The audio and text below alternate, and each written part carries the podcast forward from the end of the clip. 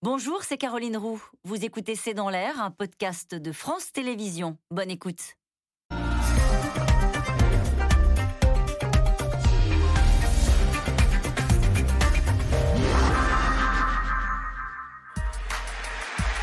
devons parler avec tous les pays, mais également nous méfier de tous, car la géopolitique n'est jamais un long fleuve tranquille. Je pense que ce vote du Brexit est, le signe euh, d'abord d'une vitalité démocratique du peuple anglais qui a décidé de ne plus se soumettre euh, aux juges européens. Nous ne nous laisserons pas dominer, vassaliser, conquérir, coloniser. Nous ne nous laisserons pas remplacer. Je veux que la France sorte du commandement militaire intégré de l'OTAN. Notre allié américain met nos dirigeants sur écoute et laisse la Turquie nous menacer en Méditerranée. Ça ne veut pas dire qu'on renonce aux alliances avec les Américains, avec les Anglais, avec les Allemands. Mais ça veut dire, par exemple, tendre la main aux Russes. La Russie n'est pas notre ennemi. J'ai eu plaisir tout à l'heure euh, de discuter avec Victor Orban. Je suis très honoré de vous voir et je vous remercie de, me recevoir. Euh, ne se laisse pas euh, intimidé par euh, ni, le, ni les minorités agissantes, ni les médias, ni le gouvernement des juges. Chaque fois qu'on me comparera à Donald Trump, euh, je, n'en souffrirai pas et euh, je, au contraire, j'en serais plutôt fier. Bonsoir Eric Zemmour. Bonsoir Caroline. Bonsoir à tous. Donald Trump, c'est votre modèle, Eric Zemmour, en politique étrangère? Non. Non? Non. Je pas il, est, fut président des États-Unis. Si j'ai un modèle en politique étrangère, mais euh, c'est assez classique, c'est le général de Gaulle. Mm. Euh, maintenant, euh, Donald Trump a été président des États-Unis. On m'interrogeait pas sur la politique étrangère. On m'interrogeait sur la façon de conquérir et de gagner une élection présidentielle. Donc c'est pour ça que je, répondais cela. Qu'est-ce qui vous déplaît dans la façon dont il a conduit ah de, son pays, de son pays sur, sur la scène internationale? Je dis pas que ça m'a déplu. Je dis que je ne prends pas comme modèle un président des États-Unis. Parce qu'ils ont, euh, ils défendent leurs intérêts, euh, ils, ils, ont une politique de, grande puissance et même de superpuissance. Euh, voilà, donc moi, j'essaye de, définir une politique étrangère pour la France. Make France great again Vous le diriez en français? Moi, pour moi, la France est toujours grande, vous savez, donc ah. elle n'a pas besoin d'être again. Euh, Mais alors justement, je pense qu'elle surtout, il faut qu'elle retrouve euh, une certaine euh, indépendance et une certaine idée d'elle-même et qu'elle ne se complaise pas dans les chimères euh, défini par Emmanuel Macron et d'ailleurs par ses, par, ses prédécesseurs. Mais on va en parler, j'imagine. On va en parler naturellement. Vous êtes le président de la France, 67 millions d'habitants sur 7,8 milliards. Euh, septième puissance économique du monde. Une puissance moyenne, avait dit en son temps Valéry Giscard d'Estaing, c'était en 74 et à l'époque, on était la quatrième puissance mondiale. Est-ce que votre objectif, c'est de remonter dans ce classement et est-ce que vous considérez que c'est possible? Ah bah c'est un objectif, oui, qui doit absolument être visé. C'est un déclassement. D'être euh, septième, c'est un déclassement que nous devons à la politique suivie depuis des années. C'est d'abord euh, évidemment un déclassement économique. Hum. Et euh, on ne peut pas parler haut et fort sans puissance économique. Les Français l'oublient un peu vite. maintenant, je, je pense qu'il n'y a pas que la puissance économique. Mais en cinq ans, vous pensez qu'on peut remonter? Oui, bien sûr, on peut toujours remonter, euh, on peut évidemment se développer davantage, on peut, euh, on peut avoir une meilleure, une puissance industrielle qu'on a complètement perdue. Éric Zemmour, c'est pas ce qui s'est passé ces dernières années, voilà pourquoi je vous pose la question. Et vous me demandez si on peut remonter, je vous dis oui. Euh, je, ne comprends pas votre question. Bah, euh, c'est justement parce que ça fait des années que la France, justement, suit le même chemin. Vous nous dites en 5 ans, c'est possible de passer de la 7e à la 4e mais place. Alors, attendez, vous, vous, parlez de politique économique ou vous parlez je parle de politique internationale? puissance économique. Ah, alors, sur la politique économique, c'est pas la même chose. Euh, là, je pense qu'on a mené une mauvaise politique depuis des années en se désindustrialisant. Je pense que c'est la grande responsabilité de nos élites de droite comme de gauche, et même, je dirais, de nos élites économiques. On se souvient euh, de euh, l'industrie sans usine de Serturuk, euh, qui a été de rêver, après l'entrée de la Chine dans l'OMC, qu'on n'en aurait plus à, avoir d'industrie. Le résultat, c'est qu'on a, on a basculé notre industrie en Chine et dans d'autres pays, alors que, alors que nos voisins, l'Allemagne, l'Italie, même si les conditions économiques mondiales étaient très, je dirais, dirais, euh, difficile, avec l'entrée de l'OMC qui pour moi fut une erreur funeste, euh, au moins ils ont réussi à garder une industrie qui représente, euh, pour les Allemands, je crois, 24% de la, leur, richesse nationale, et mmh. pour nous, 13%. Et même les Italiens, dont on se moque toujours un peu en France avec un petit air narquois, réussissent à, garder une industrie qui représente 20%. Donc, vous voyez, je pense que ça passe d'abord par la réindustrialisation. Ce que j'entends, c'est que vous dites que c'est possible, en tout cas, d'inverser la tendance et de redevenir une puissance euh, moyenne, comme disait Valéry Giscard d'Estaing, grande puissance, euh, dites-vous. Je vous présente Pierre Servant. Il est expert en stratégie militaire, officier de réserve. Les téléspectateurs de C'est dans l'air aussi, mais je le présente pour les autres, euh, qui nous rejoignent, je l'espère. Officier de réserve, auteur de 50 nuances de guerre, publié chez Robert Laffont. Armel Charrier, vous êtes éditorialiste en politique internationale à France 24. Et puis tout à l'heure, euh, Vincent Hugeux nous rejoindra. Il est spécialiste de l'Afrique. Il nous rejoindra naturellement pour évoquer aussi le Sahel, puisque le brigadier Alexandre Martin est mort au Mali, ce qui porte à 53 le nombre de soldats tués dans cette opération. Et je vais donner tout de suite la parole à Pierre Servant. Vous voulez revenir avec Éric Zemmour sur l'une de ses propositions phares, majeures, c'est la sortie du commandement intégré de l'OTAN. Absolument. On va parler de ce dossier très important, l'OTAN, avec tout ce qui va derrière, compte tenu de la situation en, Ukraine. Euh, et vous avez tenu des, fait des déclarations sur ce sujet. Juste avant, une question de curiosité par rapport à Donald Trump. Je ne souhaite pas vous enfermer avec Donald Trump, mais donc vous avez expliqué que c'était pour vous plutôt quelque chose de positif. Est-ce que vous considérez que euh, la réélection de Donald Trump a été volée? Est-ce que c'est quelque chose où vous considérez que la démocratie américaine a fonctionné normalement? En tout cas, j'ai des doutes. Je n'en sais rien, je n'ai pas de preuves, je ne peux pas m'avancer, j'étais à des milliers de kilomètres. J'ai le souvenir euh, que euh, celle de John Kennedy en 1960 avait été volée. Euh, j'ai le souvenir que celle de George Bush Jr. en 2000 avait été volée. Donc ce n'est pas ça ne serait pas une nouveauté dans la démocratie américaine. Mais je n'ai aucune preuve. D'accord.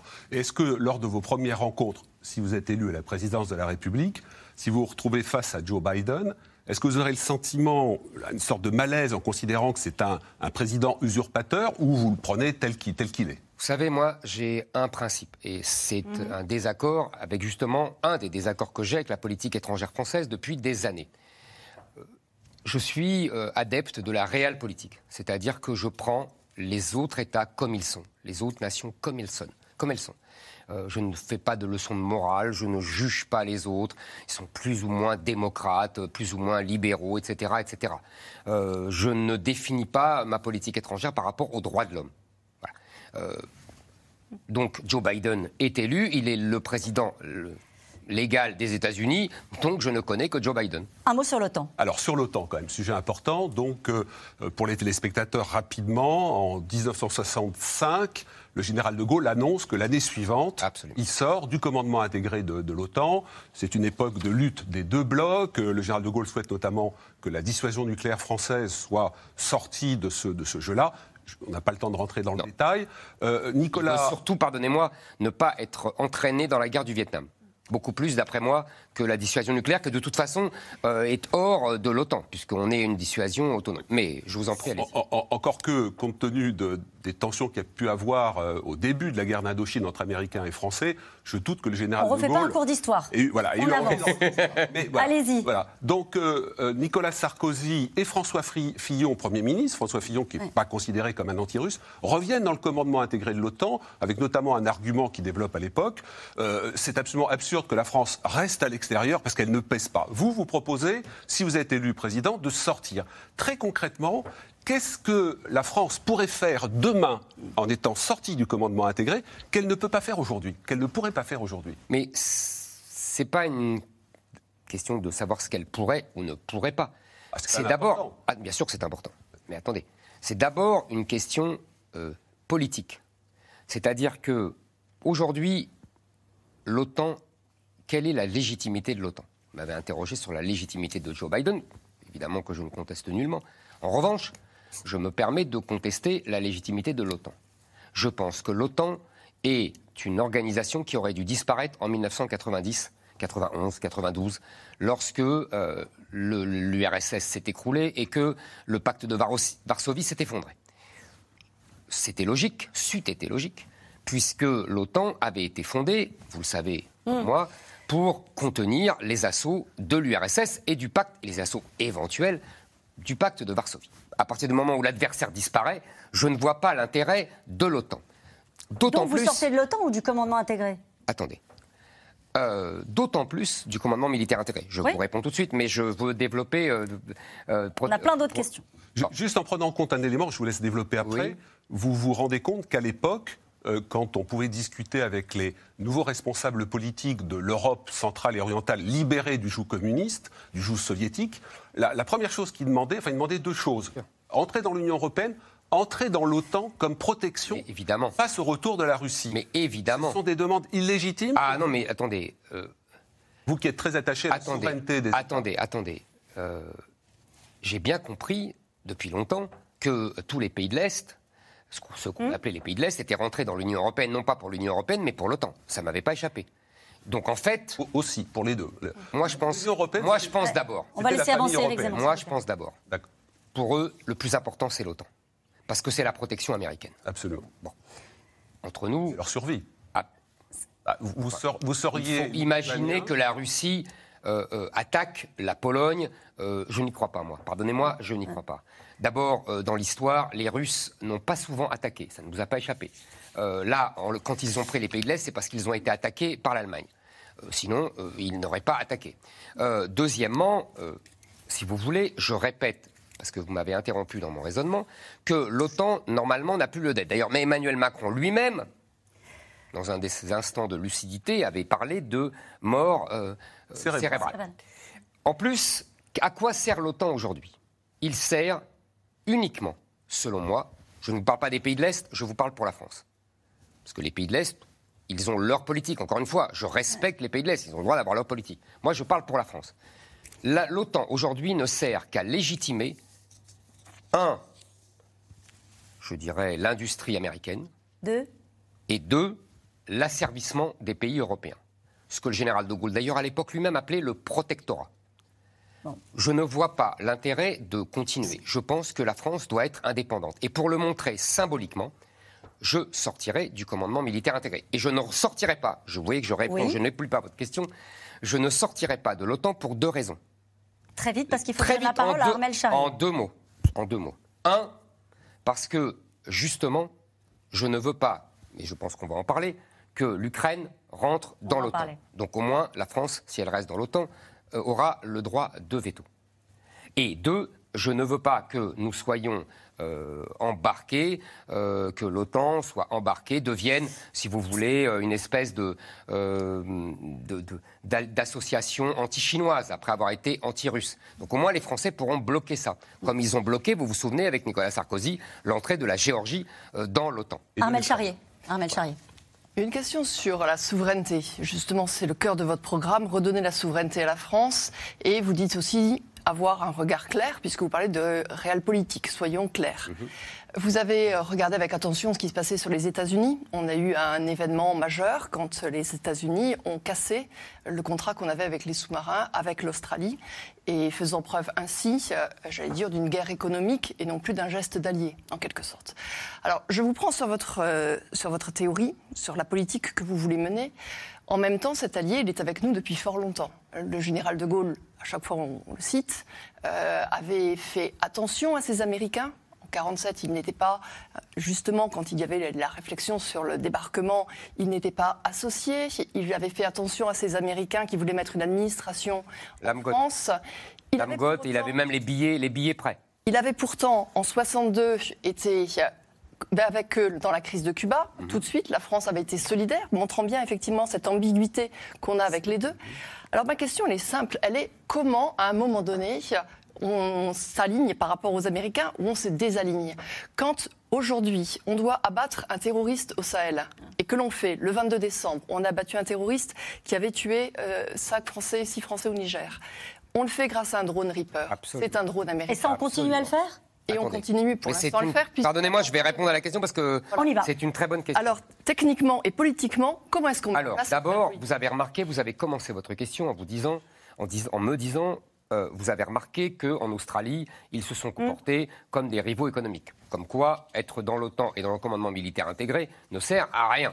Puisque de toute façon, ils agissent comme ils veulent et ils nous méprisent comme si on n'était euh, pas dans le commandement militaire intégré. Donc en fait, ça ne change rien. Donc je vous renvoie votre question, mon cher Pierre Serment. Deuxièmement, vous me dites, vous me dites en gros comment on fait et euh, comment on fait sans les, les, les, drones, américains. Vous avez tout à fait raison. Ou les catapultes qui sont... Absolument. Et mais moi, je vais vous dire, je pense que c'est l'inverse. Je vous renvoie votre question. C'est-à-dire que quand le général de Gaulle sort du commandement militaire intégré, il y a un pendant. Il y a un pendant qui est une industrie de défense absolument autonome, de la bombe atomique jusqu'au fusil euh, FAMAS, le fameux FAMAS.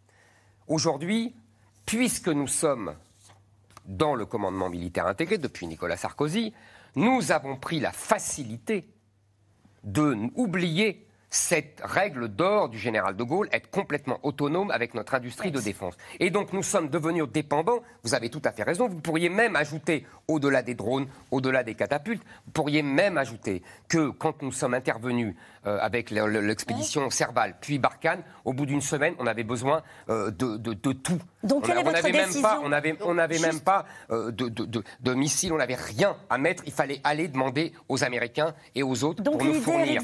Donc, donc, je pense que. C'est qu'on soit autonome en matière de défense. Non, mais Exactement. Il y a les constats et il y a les solutions que vous proposez aux Français. Exactement. Et nous, nous devons être complètement autonomes et tout fabriquer. Aujourd'hui, nous fabriquons tout en termes. en, en, matière échantillonnesque. En fait, nous avons une armée échantillonnesque. Nous avons de tout, mais un tout petit peu. Donc on peut faire une guerre trois jours, quatre jours, cinq jours, et puis après on a besoin des Américains. Je pense qu'il faut inverser votre problématique. Et pour cela, augmenter considérablement le budget de la défense. Et ça, on va en parler dans un instant. Ah bon, très bien. Eh ben oui, on va y revenir. On va y revenir sur le deux questions. Mais c'est lié à la question de Madame. Tout est lié. Vous savez quoi On va y revenir. C'est cohérent. Euh, juste des questions rapides, si vous le voulez bien, pour introduire notre premier portage. Euh, l'actualité, vous l'avez évoqué rapidement, c'est la Russie qui masse ses troupes en Ukraine, à la frontière et également à la frontière biélorusse. Si Vladimir Poutine envahit le Donbass en Ukraine, que doit faire la France? Imaginons que vous soyez aux responsabilités. La France, elle dit quoi? Rien? Euh, Vous savez, là, le personne ne se battra pour le Donbass. Je vous préviens d'avance. Voilà. Donc, ni les États-Unis, ni la France, personne en vérité. C'est de l'agitation. Mais ça vous choquerait? Pas du tout.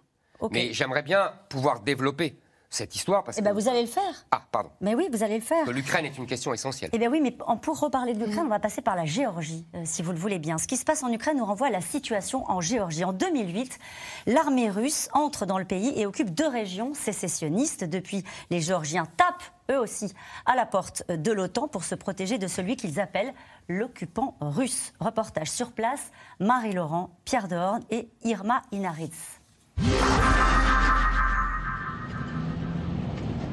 Pour entrer dans la zone, il faut montrer patte blanche. Seuls les habitants les plus proches de la ligne de démarcation sont autorisés à passer le checkpoint. Les montagnes que vous voyez là sont au-delà de la ligne d'occupation.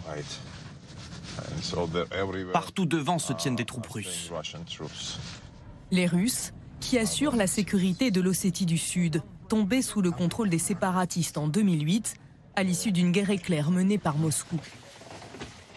Avec son mouvement anti-occupation, David surveille leurs agissements le long de la ligne de démarcation et vient en aide à la population qui se retrouve parfois dans des situations ubuesques.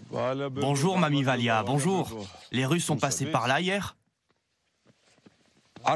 Ils étaient combien? Regarde les traces. Un beau matin de 2008 au sortir de la guerre, cette vieille dame s'est réveillée avec cette barrière de barbelés au bout de son jardin coupé du reste de sa famille et de ses terres, situées de l'autre côté. Est-ce que vous vous sentez encore géorgienne? Bien sûr que je suis géorgienne. Ce sont les Géorgiens qui m'aident. Nos ancêtres sont tous dans le cimetière là-haut. Demandez aux pierres à qui elles appartiennent. Au bout de sa propriété, des soldats russes nous surveillent du coin de l'œil. Avec ce panneau, ces barbelés, ils essayent de nous enlever notre terre et de faire régner la terreur. C'est une occupation physique et une pression psychologique. La Russie est comme une tumeur qui se propage par métastase sur toute la planète. Il faut l'arrêter par la force. On oublie la négociation. Un discours radical, tant la population est remontée, lassée par cette présence russe, qui fait des victimes chaque jour dans ces zones montagneuses, baignées par la peur. Ce jeune Géorgien a été retenu 48 heures par les Russes fin décembre, alors qu'il était parti chercher du bois. 48 heures de terreur, de coups et d'angoisse pour sa famille. Un gars du coin a été tué après avoir été torturé. Ils n'ont même pas rendu les parties de son corps. On n'ose plus espérer. Mieux vaut encore se suicider que tomber entre leurs mains. Sur les 300 habitants du village, à peine 100 vivent encore ici, tant la vie est devenue impossible. Le brouillard ne suffit pas à faire oublier l'ennemi si proche. Si l'Occident ne nous aide pas, si on n'est pas libéré de cette prison, le village sera complètement vide. C'est ce que veulent les Russes. C'est ainsi. Quand un pays n'a pas de patron, c'est le diable qui l'occupe. L'Union européenne et surtout l'OTAN, seul espoir pour 70% des Géorgiens qui aspirent à y entrer. Au sommet de Bucarest en 2008, l'Alliance a promis de les intégrer un jour. Alors ils mettent toutes les chances de leur côté. Ce bâtiment en construction respectera tous les standards de l'OTAN, comme la Géorgie s'y est engagée. Afghanistan, Kosovo, Irak, Mali. L'armée géorgienne coopère déjà avec l'Alliance sur de nombreux terrains. Fièrement. Tout ça vient de l'OTAN et de nos partenaires. Ils utilisent les mêmes équipements ou des versions supérieures L'idée est de pouvoir combattre ensemble, d'être interchangeables. Et d'espérer qu'en cas de nouvelle attaque russe, ils ne seront pas seuls, comme en 2008. Partout dans le pays, les villages de déplacés sont là pour rappeler le danger et la détermination de leurs voisins. Éric Zemmour, il faut lui fixer des limites à Vladimir Poutine? Mais vous savez, c'est pas un enfant, Vladimir Poutine. Hein. non, on avait remarqué. Donc on ne fixe pas des limites à Vladimir Poutine. Vous voyez, c'est un, un chef d'État, un, grand chef d'État, dirigeant d'un des plus grands pays de la planète. Euh, il est très respectable, il faut le respecter. Vous savez, euh, ce qui s'est passé, il faut quand même, parce que je sais que les médias français et occidentaux passent leur temps à diaboliser Vladimir Poutine, mais il faut bien revoir dans le contexte historique. C'est-à-dire qu'en 1990, euh, lorsque le mur est tombé, lorsque le mur de Berlin, mmh je dis ça pour les plus jeunes, euh, lorsque le mur de Berlin est tombé, euh, entre Gorbatchev, qui était le lointain prédécesseur de Vladimir Poutine, et Bush, le père, il y a eu un accord, un accord tacite. et les Américains s'étaient engagés à ne pas avancer comme ça et à ne pas faire rentrer dans l'OTAN tous les pays de l'ancienne zone soviétique. Évidemment, les Américains n'ont pas respecté leurs paroles et ont avancé, avancé. Il faut bien comprendre, vous savez, moi j'ai toujours appris, euh, on définit sa politique par sa géographie. Donc Vladimir Poutine, il essaye, comme tous les Russes depuis mille ans, euh, d'avoir un glacis protecteur. Et les Américains passent leur temps, depuis 30 ans, à manger petit à petit ce glacis.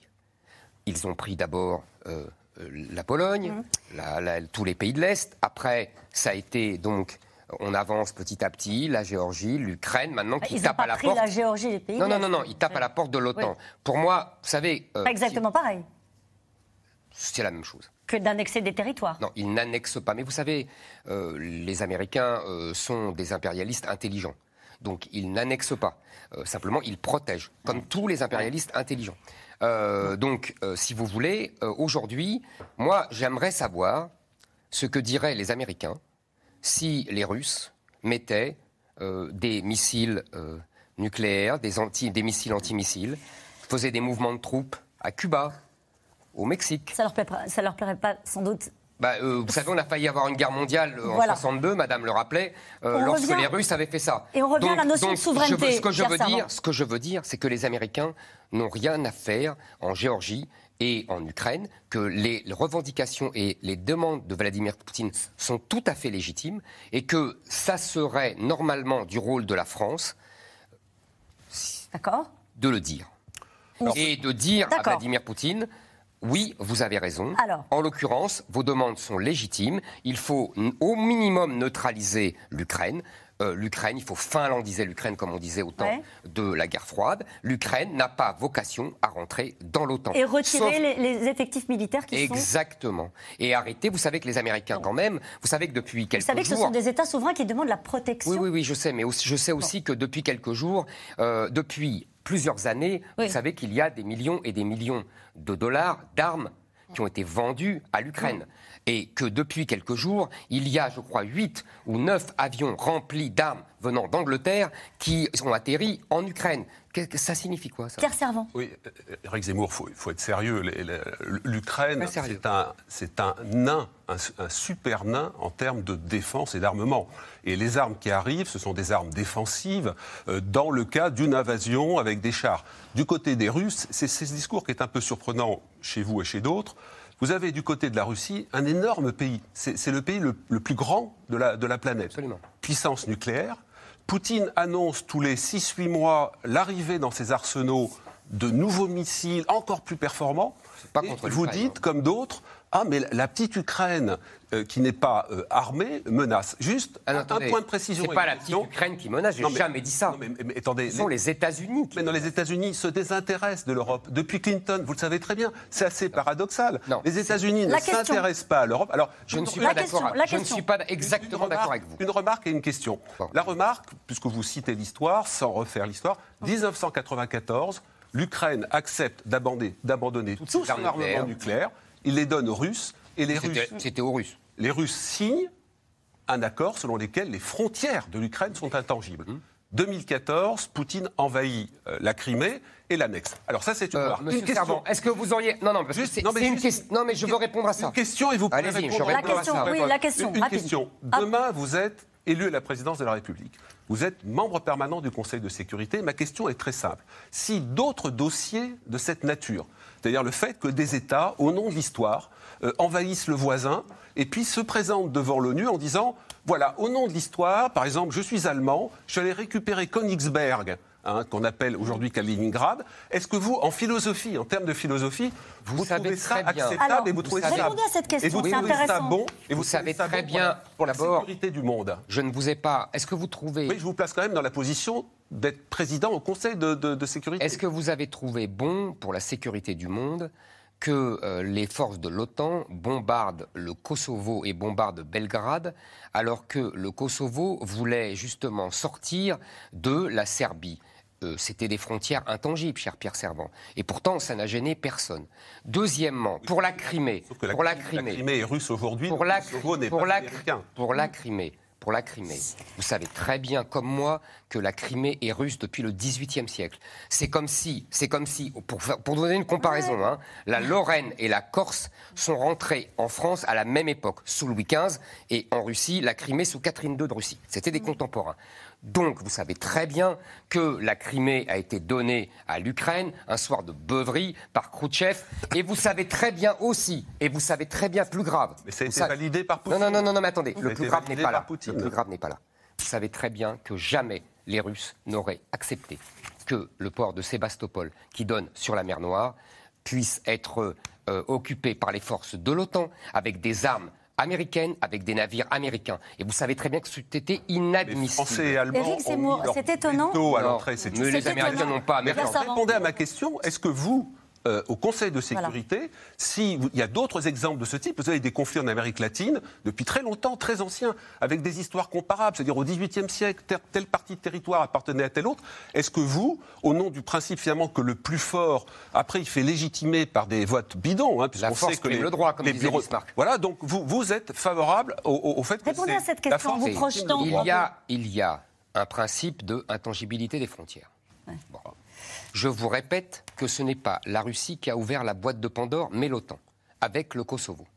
Là, à l'époque, les médias français et occidentaux n'ont rien dit. Il fallait y penser avant. Maintenant, c'est sûr que comme la boîte de Pandore est ouverte, ça va être difficile de faire tout rentrer tout le monde. Donc vous allez avoir des, des, euh, innombrables revendications, d'autant plus. Je, vous validerai, c'est la question en fait. Non, qui est étonnant, c'est qu'à chaque fois vous je ne validerai rien. Évidemment qu'il vaut mieux euh, vivre dans un, dans un monde pacifique que, que, que, belliqueux. Il vaut mieux être. Voilà. donc, donc, donc évidemment, euh, on va dire que non, il faut respecter l'intangibilité des frontières. Mais il faut essayer de voir ce qu'il se passe vraiment. Et qu'est-ce qui s'est passé à chaque vraiment. Fois qu'on vous demande de vous projeter, vous revenez toujours, et vous le faites très bien, à une lecture historique. Là, on interroge un candidat à la présidentielle. Excusez-moi, je me projeter, c'est. Euh, C'est-à-dire vous mettre à un moment donné dans le costume. Non, non, non, mais moi. Quoi Vous savez, je pense que. vous, n'y êtes pas dans le costume, vous ne voulez pas y être. En bien sûr que si. Si. Mais bien sûr. On a l'impression qu'il y a une sorte de refus d'obstacle. Mais c'est de la psychologie de bazar, ça. Bon, écoutez. Pardonnez-moi. Donc, projetons-nous. Je, si vous voulez, on ne peut pas se projeter si on ne comprend pas ce qui s'est passé. Maintenant, si vous me dites, est-ce que la France doit défendre l'intangibilité des frontières Je vous dis, oui, évidemment, c'est la politique de la France depuis depuis 45. Bon. Mais ce que je veux dire, c'est qu'il faut bien comprendre ce qui se passe pour se projeter, comme vous dites. Oui. Il faut deviner ce qui va se passer. Je pense que nous sortons dans une nouvelle ère. C'est-à-dire que je pense que le monde d'après 45 est mort. Hum. Et que aujourd'hui, à, cause de ce que je vous ai dit, il va y avoir de plus en plus de conflits et qu'il va falloir apprendre à les gérer et que ça va pas être facile. Et du coup, votre lecture sur les frontières devient intéressante. C'est pour ça que on vous a posé la question. Armel Charrier. Moi, je reviens sur une question, euh, parce qu'on avait laissé le budget défense euh, tout à l'heure en suspens, puisque la Russie est en train d'armer, hein, on voit bien. On a même des attaques cyber. On s'est, nous, munis France d'un commandement cyber en 2017, étant ainsi air, mer, marine on a aussi l'espace.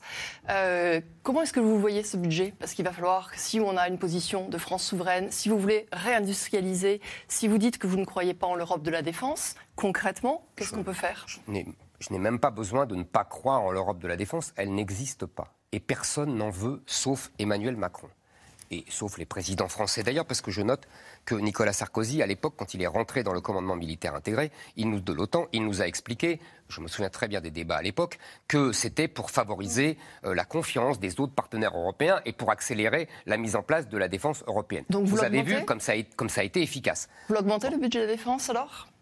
J'augmente le budget défense. Le budget défense, à peu près aujourd'hui. Alors d'abord, depuis 20 ans, euh, nous avons réduit considérablement ce budget défense. Depuis l'arrivée d'Emmanuel Macron, il faut reconnaître ça, il a bloqué. Absolument. Non, mais. Il a arrêté euh, la, dégringolade. Et donc, il a remonté un peu en sachant que il a prévu les plus grosses remontées après 2022. Donc, je pense qu'aujourd'hui, on a, on a un budget militaire à peu près à 40 milliards. Donc, je pense qu'il faut le monter à 60, puis à 70 à l'horizon de 2030. À peu près une augmentation de 3 milliards et demi par an. Euh, bon, tout simplement parce que nous devons investir euh, dans les matériels, dans les fonctionnements. Je suis pour une augmentation euh, de la solde euh, de, 20% des militaires. Je, et je suis pour, je vous l'ai dit, une augmentation des matériels et surtout des investissements. Parce que je pense, comme nous avons une armée très bonne, mais échantillonnesque, comme je vous l'ai dit, mmh. donc il faut en fait retravailler le nombre, quoi, la masse. vous avez fait votre service militaire? J'étais, ah oh là là, j'ai été, euh, c'est ma grande déception parce que j'ai fait mes trois jours et tout, j'étais, j'étais parti pour. Mmh. Et euh, comme j'avais des problèmes de genoux euh, catastrophiques, oui, j'ai, j'ai des, des Ça va mieux? Ah oui, oui, ça va mieux, ça va mieux. mais je, je, me protège. Mais plus, plus, sérieusement, je reviens à l'actualité du jour. Merci beaucoup, Armel Charrier. Un soldat a été tué au Mali, c'est le 53e soldat mort au combat. Est-ce qu'il faut un hommage national du président de la République? Aux Invalides vous savez, vous allez me dire que je ne veux pas me projeter, mais je ne suis pas encore président de la République. Euh, donc, euh, je, ne, évidemment que nous devons rendre hommage, mm. en tout cas, euh, à ce soldat. un 53e, vous avez dit, mort dans cette opération. C'est c'est beaucoup trop pour une opération qui, si vous voulez, aurait dû être euh, replié depuis longtemps. Eh ben, J'ai noté que Emmanuel Macron commençait à le faire. Et on y vient justement, on va parler euh, du Sahel ah, avec Vincent Jeu qui va nous rejoindre. Euh, la Russie, on en parlait aussi à l'instant, vous nous donnerez notre avis sur ce reportage qu'on va voir, puisque la Russie étend sa zone d'influence jusqu'au Sahel par le biais des milices du commando Wagner. Alors ils sont arrivés au Mali, Paris en avait fait une ligne rouge conditionnant le maintien de ses troupes dans la zone. Marie-Laurent et Erwan Lyon. Ces photos datent de fin décembre. Quelques clichés pris sur le vif dans la localité de Ségou, à 200 km au nord-est de Bamako. Preuve de la présence des mercenaires Wagner au Mali, confirmée pour la première fois ce jeudi par l'armée américaine. Wagner est au Mali. Ils sont en train de se déployer avec le soutien de l'armée russe. Une présence des Wagner que le Mali continue de nier et qui plonge la France dans l'embarras. Ciblé par Emmanuel Macron lors de ses vœux aux armées, sans les nommer. Les espaces de compétition se multiplient, marqués par la présence d'acteurs non étatiques, au statut douteux, par le non-respect du droit des conflits armés et de nombreuses exactions toute ressemblance avec des situations connues qui nous préoccupent chaque jour n'est évidemment pas fortuite ici dans mon propos. Wagner, un groupe paramilitaire russe sans existence légale. Une armée de l'ombre qui sème le mystère et la violence partout sur la planète depuis 2013. D'abord apparu en Syrie, puis en Ukraine, au Venezuela et surtout en Afrique. Libye, Mozambique, République centrafricaine, Soudan et aujourd'hui le Mali avec souvent les mêmes méthodes, la sécurité des pouvoirs en place en l'échange d'une prise de contrôle des mines d'or et de diamants. Derrière ces juteux contrats, l'oligarque Evgeny Prigogine, ancien gangster surnommé le cuisinier de Vladimir Poutine, mais officiellement aucun lien entre Wagner et le Kremlin. Ils ne représentent pas les intérêts de l'État russe et ne reçoivent pas d'argent de la part de notre gouvernement. Sur une zone de conflit, il y a toujours toutes sortes de mercenaires. C'est pourtant bien une guerre d'influence qui se joue, doublée d'une violente campagne de désinformation anti-française. Quitter le Mali ou y rester, en présence des Wagner, c'est aujourd'hui le dilemme qui se pose à la France et à l'Europe. Un allié russe qui développe le sentiment anti-français en Afrique, votre réaction? C'est pas l'allié russe qui. Wagner et la Russie? Le, sentiment anti-français était euh, bien. Euh, précédait l'arrivée des Russes. Euh, je suis désolé, sentiment anti-français en Afrique, il, parcourt tous les pays. c'est un sentiment qui repose sur le ressentiment colonial ou néocolonial. on le voit même en France même, mmh. parmi certaines populations venues d'Afrique. Et sur cette manière de mener des combats euh, de la Russie, d'envoyer des, milices euh, Mais vous savez, euh, je ne suis pas l'avocat de Vladimir Poutine, je, pense simplement que nous devons être l'ami de la Russie. Nous devons cesser d'être l'instrument des manœuvres américaines, parce que nous en parlions tout à l'heure avec M. Servant. Mhm. Il dit que les Amériques se désintéressent de l'Europe. Ce n'est pas exactement le cas. C'est-à-dire que l'Amérique passe son temps à monter les pays européens contre la Russie. Parce que la grande angoisse des États-Unis depuis très longtemps, depuis les, géopoliticiens de la fin du 19e siècle, euh, toute l'histoire du XXe siècle euh, et, sur ce modèle-là, et, et, M. Brzezinski, le conseiller de Carter et d'Obama, a écrit des choses très nettes là-dessus, c'est de séparer la Russie de l'Allemagne et de la France. Et donc à chaque fois qu'il y a un rapprochement, on l'a vu lors de la guerre du Golfe en 2003, les Américains s'emploient à diviser et à trouver des méthodes pour les diviser. Voilà ce que je pense. Donc la Russie mène sa politique.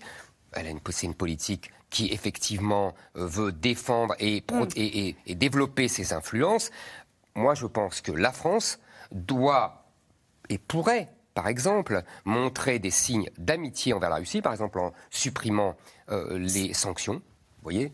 Vous me demandez de me projeter, je me projette. Moi, si j'étais président, je dirais il n'y a plus de sanctions vis-à-vis de la Russie. Que feriez-vous pour l'Afrique? Je vous laisse avec Vincent Hugeux, grand reporter indépendant, essayiste, spécialiste de l'Afrique. Et, je rappelle votre ouvrage Tyran d'Afrique aux éditions Perrin. Euh, Vincent Hugeux. Alors, partir, rester. Euh, CNews, janvier 2021. Je vous cite, il faut partir. La réponse est simple. La réponse peut être, euh, la méthode un peu moins.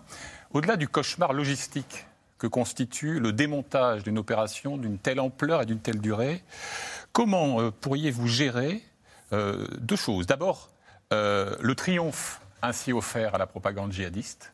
Nous avons fait reculer la France. Et deuxièmement, comment gérer l'inévitable afflux de migrants euh, subsahariens que déclencherait par exemple l'instauration d'un euh, califat euh, sahélien, vous qui brandissez si volontiers le spectre de l'invasion migratoire? Deux questions. Alors d'abord, partir ne veut pas dire partir. Je veux dire que partir... Partir ne veut pas dire partir. Je, fais exprès. J'avais bien compris. partir du Mali ne veut pas dire partir de l'Afrique. Nous avons des bases solides au Tchad et en Côte d'Ivoire. J'y étais à Noël, je suis allé en Côte d'Ivoire, j'ai pu euh, discuter avec les soldats qui sont là-bas. Donc nous pouvons toujours nous replier sur nos deux bases et si les djihadistes avancent, refaire une opération Serval. Le, problème, c'est quand ça s'éternise. Vous savez très bien, c'est comme les Américains en Afghanistan. Et quand ça s'éternise, on est condamné à perdre. Dans, ce type de guerre-là, vous savez très bien que finalement, c'est toujours le plus fort qui finit par perdre parce que les autres ont le temps pour eux et qu'ils et vont faire de la guérilla, c'est vieux comme Napoléon en Espagne. Donc, il, il ne faut pas se mettre dans cette situation. Maintenant, vous m'interrogez sur l'éventuelle prise par un, califat djihadiste comme en Syrie, en, en, Irak, il y a quelques années, et de, de l'afflux migratoire. Vous savez, l'afflux migratoire, il vient déjà, il n'a pas attendu le califat. Moi, je considère que euh, pour bloquer l'invasion migratoire, euh, il ne faut pas. Euh, la meilleure méthode n'est pas d'aller se battre là-bas, c'est d'abord de se défendre ici. Et donc de supprimer tout, tout ce qui attire ces gens-là. Euh, le regroupement familial, euh, les pompes aspirantes comme l'AME, les prestations sociales, euh, le droit du sol. Vous voyez, il y a toute une politique migratoire que je défends depuis maintenant des mois qui va couper les, les, les, vannes migratoires et qui, va, et qui va permettre une immigration zéro. Quoi qu'il se passe là-bas. Vous savez, les Africains, il y a des guerres en Afrique, il y a des pays où ils ne vont pas. Ils ne vont pas au Japon, ils ne vont pas en Arabie Saoudite, ils ne vont pas. Vous voyez, il y a des pays où ils ne vont pas. Alors, donc, donc il faut plus qu'ils viennent en France, quelle que soit la situation internationale et quelle que soit la situation de leur pays. Une précision comment l'armée française pourrait-elle être plus efficace depuis Port-Boué, la base d'Abidjan, mm N'Djamena ou que sais-je, Djibouti, pourquoi pas, euh, que lorsqu'elle est euh, sur le terrain? Parce que, si vous voulez, sur le terrain, elle s'enlise.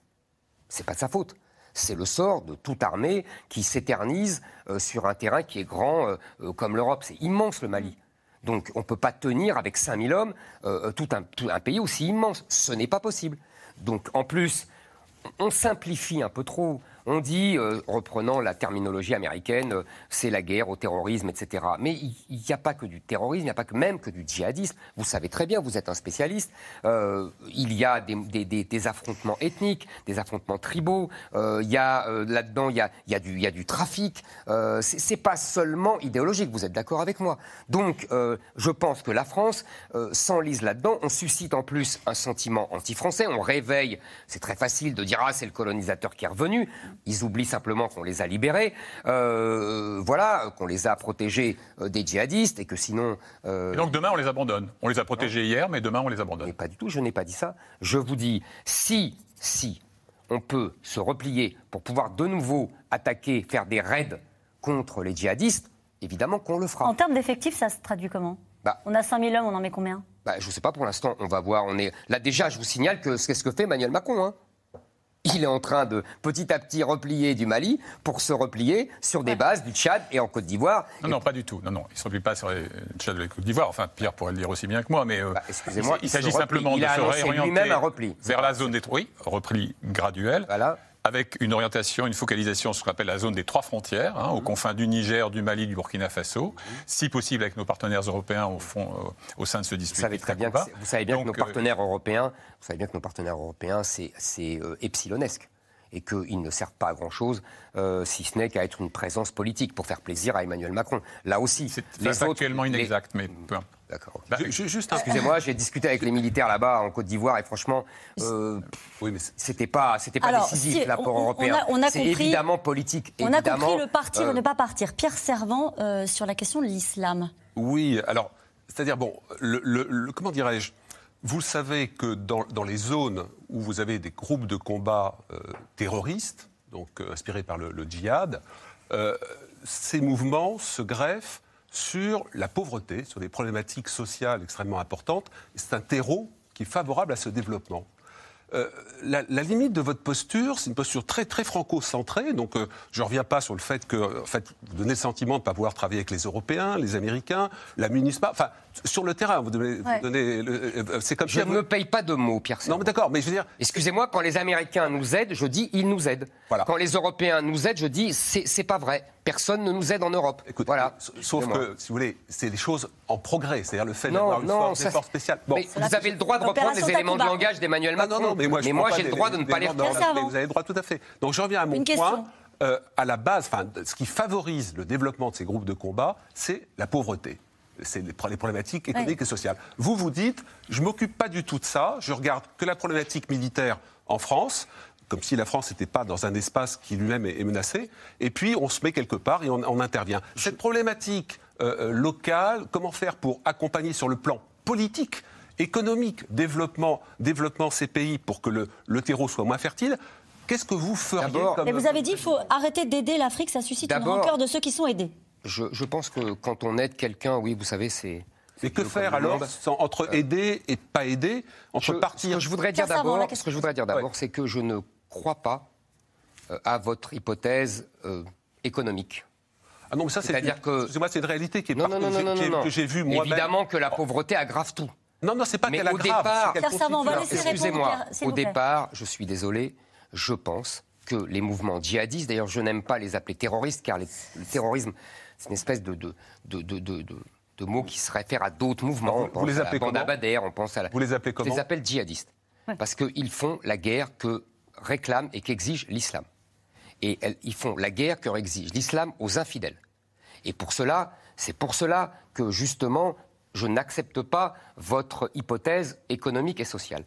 Pour moi, c'est une guerre de civilisation, une guerre religieuse et une guerre euh, qui est menée par l'islam contre les infidèles. Par le salafisme de combat. Euh, vous ne pouvez pas généraliser à l'islam. D'abord. D'abord, vous, savez qu'il y a énormément de musulmans qui sont tués Excusez-moi. par les, djihadistes. Vous savez ça. Mais, il y a toujours eu des guerres entre musulmans. C'est ce qu'on appelle la fitna. Mais pourquoi ils font cette guerre C'est la discorde. C'est la discorde. C'est la, oui, la discorde. vous jouez sur les mots. Ah, la discorde, ça provoque quoi? Ça provoque la guerre. Donc, euh, je disais donc que pour moi, c'est d'abord une guerre de civilisation qui nous mène là-bas et ici. Et que l'aide, et que l'aide, l'aide, vous savez, vous savez, vous savez, Monsieur Smith, qui est un spécialiste, a démontré admirablement dans son livre La ruée vers l'Europe que euh, l'aide, en vérité, favorisait l'immigration beaucoup plus qu'elle ne l'a hmm. découragée. Donc, si vous voulez, je pense que, évidemment, on peut aider les pays africains. On peut les aider. Il n'y a pas de raison de ne pas les aider. Il faut, mais il faut faire ça de façon saine et, respectueuse. C'est-à-dire, moi, pas ce que ça veut dire. moi, je vais vous dire. Moi, je vais vous dire. Moi, je vais vous dire. D'abord, on n'aide plus si ces gens-là ne nous reprennent pas leurs immigrés clandestins. Et les, étrangers que l'on expulse doivent être repris. Ils doivent signer les laissés-passer consulaires. S'ils ne les signent pas, on supprimera l'aide. Et d'ailleurs, on ira plus loin, puisque je serai favorable à ce qu'on bloque les transferts de la Western Union et même qu'on bloque tous les visas, y compris des dirigeants africains. Donc je pense que nous devons dire aux Africains, voilà, c'est fini, la France maintenant défend son territoire, d'abord chez lui, et euh, nous bloquons, nous avons décidé de ne plus accepter d'immigration. Je voudrais qu'on aille en Israël pour voir ce qu'on pense de votre campagne. On rejoint euh, Agnès Varamian. Une boucherie de Jérusalem. Bonjour. Marc Abitbol votera en avril. Il est ici depuis 35 ans. Toda, merci beaucoup. Éric Zemmour, ça vous dit quelque chose? Éric, ouais, ça me dit beaucoup de choses. Éric, vous l'appelez? Éric Zemmour, oui. Éric, c'est un compatriote. Vous avez des amis français? français qui sont d'accord avec lui. Moi, je suis d'accord sur des principes et je ne suis pas d'accord pour Pétain ou. Alors, vous êtes d'accord sur la question, sur la théorie du grand remplacement dont il parle? Oui. Oui, je suis d'accord. C'est vrai. Mais c'est vrai, ça se voit. Moi, j'habitais Marseille aussi. Marseille a changé. Marseille, il y avait des Corses, des Italiens, des Portugais, des pieds noirs. Et maintenant, c'est devenu. C'est devenu quoi? Euh, Le trois c'est de la racaille. Je vous présente un, Israélien. C'est le patron ici. Lui n'a aucun lien avec la France. Vous connaissez Eric Zemmour? Oui, j'en ai entendu parler, mais un tout petit peu. Vous savez qu'il n'est pas sioniste. C'est dommage pour lui. Il perd quelque chose. Être sioniste, c'est bien. Il faut soutenir son pays, ses racines. Oui, mais son pays, c'est la France, pas Israël. S'il est juif, ses racines sont ici. Éric Zemmour n'est pas très connu en Israël. Les plus curieux à son sujet sont les hommes et les femmes politiques du pays. Allez, direction la Knesset. Yom Tov Kalfon est député de la droite nationaliste. Israélien et francophone, c'est le premier questionné par ses collègues. Yom Tov, quelle est la différence entre M. Zemmour et Mme Le Pen? Madame Le Pen. Alors la première différence, évidemment, c'est qu'il est juif. Euh, he's Jewish. Ah bah oui, évidemment. Moi j'avais compris ça. Moi j'ai peur qu'une partie de ses idées soit raciste. Pour moi, si être d'extrême droite, c'est être patriote, défendre son pays et ses valeurs, alors moi, ça ne me pose pas de problème qu'il soit d'extrême droite. Sur le conflit avec les Palestiniens, Éric Zemmour explique que la solution à deux États est dépassée. Ici, ça divise. Mes collègues de droite sont contents de ces propos, mais pour moi, ils se trompent. La seule solution de paix reste celle à deux États. Ce qui ne passe pas, ce sont les critiques du polémiste sur le choix de la famille Sandler d'enterrer en Israël les victimes tuées à Toulouse. On ne remet pas en cause des décisions de personnes qui ont vécu de tels drames. Euh, on ne rentre pas dans leur vie privée, on ne rentre pas dans leur, dans leur choix.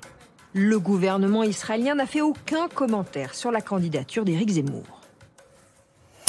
Une question très simple, très courte. Est-ce que vous déplacez l'ambassade de France à Jérusalem Éric Zemmour? Vous je hésitez? pense effectivement, non, je réfléchis. Je, je- vous savez, vous savez, je Vous vais n'avez jamais réfléchi à cette question-là Vous décidez pas ça comme ça, vous savez. euh, Ah non. C'est drôle que vous me demandiez comme ça des. Non, des- je pensais que c'était une question, qui- une question Non, sur euh, laquelle vous aviez une idée arrêtée. Non, j'ai pas une idée arrêtée, non. Je considère qu'effectivement, a priori, euh, chaque pays euh, choisit sa capitale et je ne vois pas euh, l'intérêt de contester à chaque pays ce droit. Faut-il rouvrir une ambassade à Damas? Oui.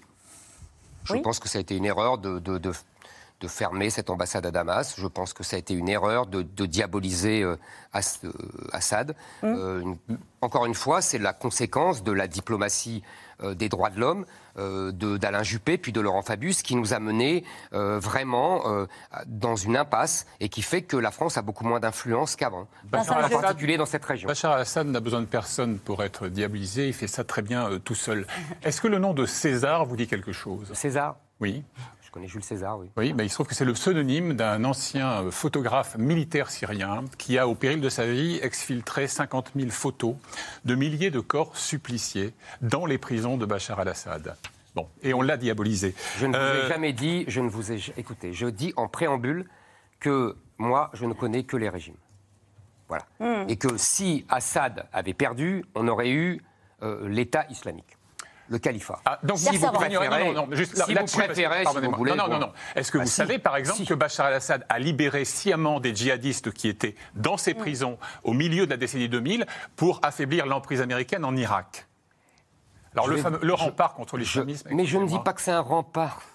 Mais je vais vous dire, vous ne comprenez pas ce que je dis. Vous êtes dans la morale. Moi, je ne suis La pas dans la morale. c'est ce que vous appelez la moraline. C'est ce que j'appelle la moraline. C'est pas moi, hein, c'est Nick. Oui, Euh, Oui, et vous- moi, je ne suis pas dans la moraline.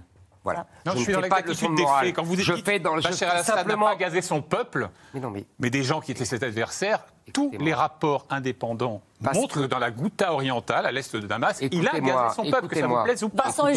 C'était on le laisse lui finir ou le califat Mais non. Oui. Mon Dieu. Voilà. Vos- vos- les démocrates syriens, c'était encore une chimère. De la Ah non, diplomatie je française, d'ailleurs. Je suis allé voir les Ouais. démocrates syriens, Oui, je ne les ai pas comme, comme. Bernard-Henri Lévy Ah. en Libye. Dernière Je question, Pierre ça. Servant, sur la Turquie. Sur la, non, sur la dissuasion nucléaire, Ah bon, bah, pardonnez-moi. Ah, La, la Turquie, Je on devait parler de la Turquie. émission. Moi, je voulais parler de la Turquie et je crois Oui. qu'Éric Bah Zemmour alors, mais oui, parler de la absolument. Turquie, Alors s'il la. Turquie, la Turquie, donc euh, euh, vous Très vite. reprêchez sa posture vis-à-vis de la France euh, assez légitimement. On fait quoi avec la Turquie, sachant que la Turquie est aussi euh, un acheteur de matériel militaire de euh, la Russie? Oui, bien sûr. Et surtout, euh, c'est un membre de l'OTAN. Hmm. Parce que euh, on en revient au début de la conversation, comme quoi c'est bien fait cette émission. C'est parfait. Parce que vous savez que, par exemple, quand il y a eu euh, l'épisode de- du bateau Le Courbet qui a été illuminé, comme Ouais. on dit, vous savez, l'OTAN n'a pas réagi.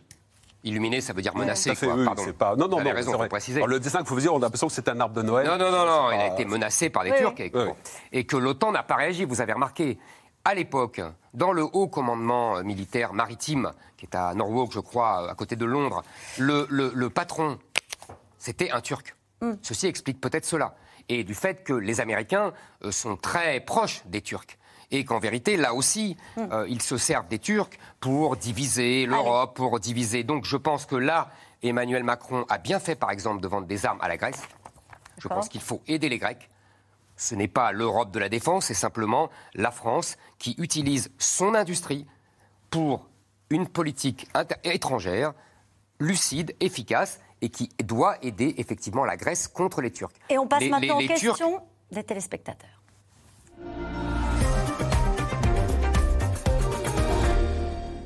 Une question d'Henri en Haute- de- dans les Hauts-de-Seine. Êtes-vous climato-sceptique? Qu'est-ce que ça veut dire? Ça veut dire qu'on se, on ne croit pas au réchauffement climatique? Oui, c'est ça. Euh, je- Non. Je Donc- ne suis pas climato-sceptique. Vous croyez au réchauffement climatique? Je, je- je lis, je le constate, je vois. euh, voilà. Vous euh, aurez une ambition en matière de réduction des gaz à effet de serre, par exemple? Vous savez, euh, je pense que euh, la France représente 1%, je crois, des gaz à effet de serre et que euh, grâce à, à l'énergie nucléaire, nous sommes un des pays euh, les moins émetteurs de CO2. Donc que les autres commencent, euh, que les Américains, que les Chinois commencent, ça serait bien. Une question d'Anicet dans le Gard. De Gaulle, en son temps, a dit que l'Europe s'étendait de l'Atlantique à l'Oural. Qu'en pensez-vous aujourd'hui? Il avait raison. Et justement, je pense qu'il aurait apprécié, et c'est triste d'ailleurs de voir que de son temps, il y avait le communisme, euh, qui l'empêchait d'aller plus loin que ce qu'il a déjà fait, puisqu'il avait déjà été très loin, euh, et que si... euh, il, n'y avait, si il avait vécu sous, après la chute du communisme, je pense qu'il aurait accéléré la disparition de l'OTAN et qu'il se serait rapproché plus délibérément de la Russie, comme je le propose. Quelle doit être la position de la France sur le Rwanda? Je n'ai pas aimé le discours repentant euh, de Emmanuel Macron. Je pense que la France euh, n'a pas euh, de responsabilité dans le génocide et que. euh, Vous avez lu le rapport du Clerc Ça vous dit quelque oui, chose? j'ai lu, mais j'ai lu d'autres livres aussi. et que moi, pas un je- livre, c'est Oui, pas un non, livre, c'est un euh, travail sur les archives. Oui, oui, je sais, mais moi, je, ne, je pense que l'armée française, au contraire, a fait ce qu'elle a pu pour épargner et pour éviter ce, ce génocide. Euh, ce n'est pas la France euh, qui a massacré euh, les gens qui sont morts et euh, ce n'est pas la France qui était partie prenante dans ce. Dans ce Donc dans vous ce- soutenez contre l'évidence factuelle que la France n'a aucune ce que responsabilité vous appelez l'évidence factuelle, c'est pour moi euh, quelque chose de biaisé et d'idéologiquement engagé. Pas du tout. Mais, mais pour moi, si. Vous Non, m'excuserez. bah, non, mais j'y étais hein, au génocide. C'est très bien, vous y non, étiez, non, non, mais, non, non, euh, non, mais ce que je veux dire simplement, c'est Il y a que d'autres gens qui étaient, vous pas- savez, qui ne sont pas d'accord non, avec vous. Ça n'est pas une idéologie contre l'autre. C'est un fait, faits c'est ce que je reconnus dis. par des officiers de l'opération turquoise aujourd'hui. Je suis resté en contact avec plusieurs d'entre eux, avec des soldats, etc. Eux-mêmes reconnaissent que les conclusions du rapport du Clerc, travail d'une grande probité, là, dans leur même ce rapport-là, ne reconnaît pas la, la- la- la culpabilité de la France. Non. Une question de François dans la Manche. Êtes-vous favorable à la création d'un réseau social français en coopération avec un autre pays? Un réseau social Oui, français. un réseau social français en coopération avec un autre pays Écoutez, franchement, euh, c'est pas ma priorité. D'accord. Quel sera votre premier déplacement officiel à l'étranger? L'Italie comme le général de Gaulle? La Russie? L'Égypte? L'Italie est une très bonne idée. Allez, votre difficulté à garder votre calme pourrait-elle coûter une guerre à notre pays si vous étiez président? Ça vous Je fait sourire? Aucune dit oui parce que je vois bien euh, le- la petite musique qui est faite. Je suis, je ne garde pas mon calme. Vous voyez, j'ai gardé mon calme euh, toute l'heure. Euh, je, je suis tout à fait capable de garder mon calme. Ne vous inquiétez pas. Si vous rencontriez Vladimir Poutine, que souhaiteriez-vous lui dire au-delà de sa personne? Que, lui di- que diriez-vous au peuple russe? Que je l'aime. Je parle du peuple russe. Que j'aime sa culture. Que j'aime sa littérature. Que je suis un admirateur fou de Dostoïevski, euh, de Tolstoï, euh, de Vassili Grossman. euh, que euh, je pense que les Français et les Russes sont deux grands peuples qui se ressemblent beaucoup plus Mm. Je pense que croit, Emmanuel Macron pourrait dire la même de chose. l'autre. Oui, bien sûr. Ouais. Et à Vladimir Poutine, par Et exemple, est-ce que vous lui diriez on va être alliés, mais il y a certaines choses qui ne se font pas, par exemple les ingérences dans les élections, ce genre de choses Je que... ne pense pas qu'il ait fait des ingérences dans les élections, mais monsieur Vous les craignez pour les- cette non, mais non, je présidentielle ne les crains pas du tout. Je, excusez-moi, j'ai cru comprendre que c'était surtout euh, les Américains qui écoutaient leurs alliés. Ce ne sont pas les Russes. Ne serait-il pas temps de mettre en place un service militaire européen et une armée européenne au lieu de se reposer sur les États-Unis? Ah, euh, il ne faut pas se reposer sur les États-Unis, mais Mhm. euh, je ne crois pas du tout à la défense européenne. Je vous ai déjà répondu. euh, pour les autres pays européens, la défense européenne s'appelle l'OTAN et s'appelle les États-Unis. Donc il faut au contraire. Et moi, je pense qu'il ne peut y avoir. On citait le général de Gaulle. il- Oui. Il le disait. On ne peut y avoir de défense que nationale. Voilà. On ne défend que son propre pays. Voilà. Et on fait la- une ligne l'Europe Maginot n'est- autour de la Et l'Europe n'est pas un pays. Vous savez, avec la bombe atomique, chère Caroline Roux, euh, ça n'existe plus, la, la- la ligne Maginot. Avec la bombe atomique, euh, euh, on ne peut plus être envahi, puisqu'on on peut euh, envoyer une bombe atomique sur l'adversaire. Dites-le au Donbass qu'on peut plus être envahi, mais on en reparlera peut-être pendant la campagne. une- attendez, l'Ukraine est une euh, puissance nucléaire? Non, les Merci. Russes, oui. Euh, qui sont les ennemis de la France? Qui sont les ennemis de la France? Mais la France n'a pas d'ennemis, justement. Dans les elle années a des adversaires, elle a des adversaires comme la Turquie. Les, djihadistes au Sahel ne sont pas les ennemis de la France. Ce, n'est pas un pays, les djihadistes. Elle m'a demandé un pays. Oui, oui, c'est un pays. Qui sont les ennemis de la France? Excusez-moi. Dans les années 60 euh, Dans ce cas-là, je pense qu'à là, il faut. Très vite. moi, je crois, contrairement à vous, à une guerre de civilisation. Allez, Donc, dans ne les années pas 60, faire la 70. sur les djihadistes.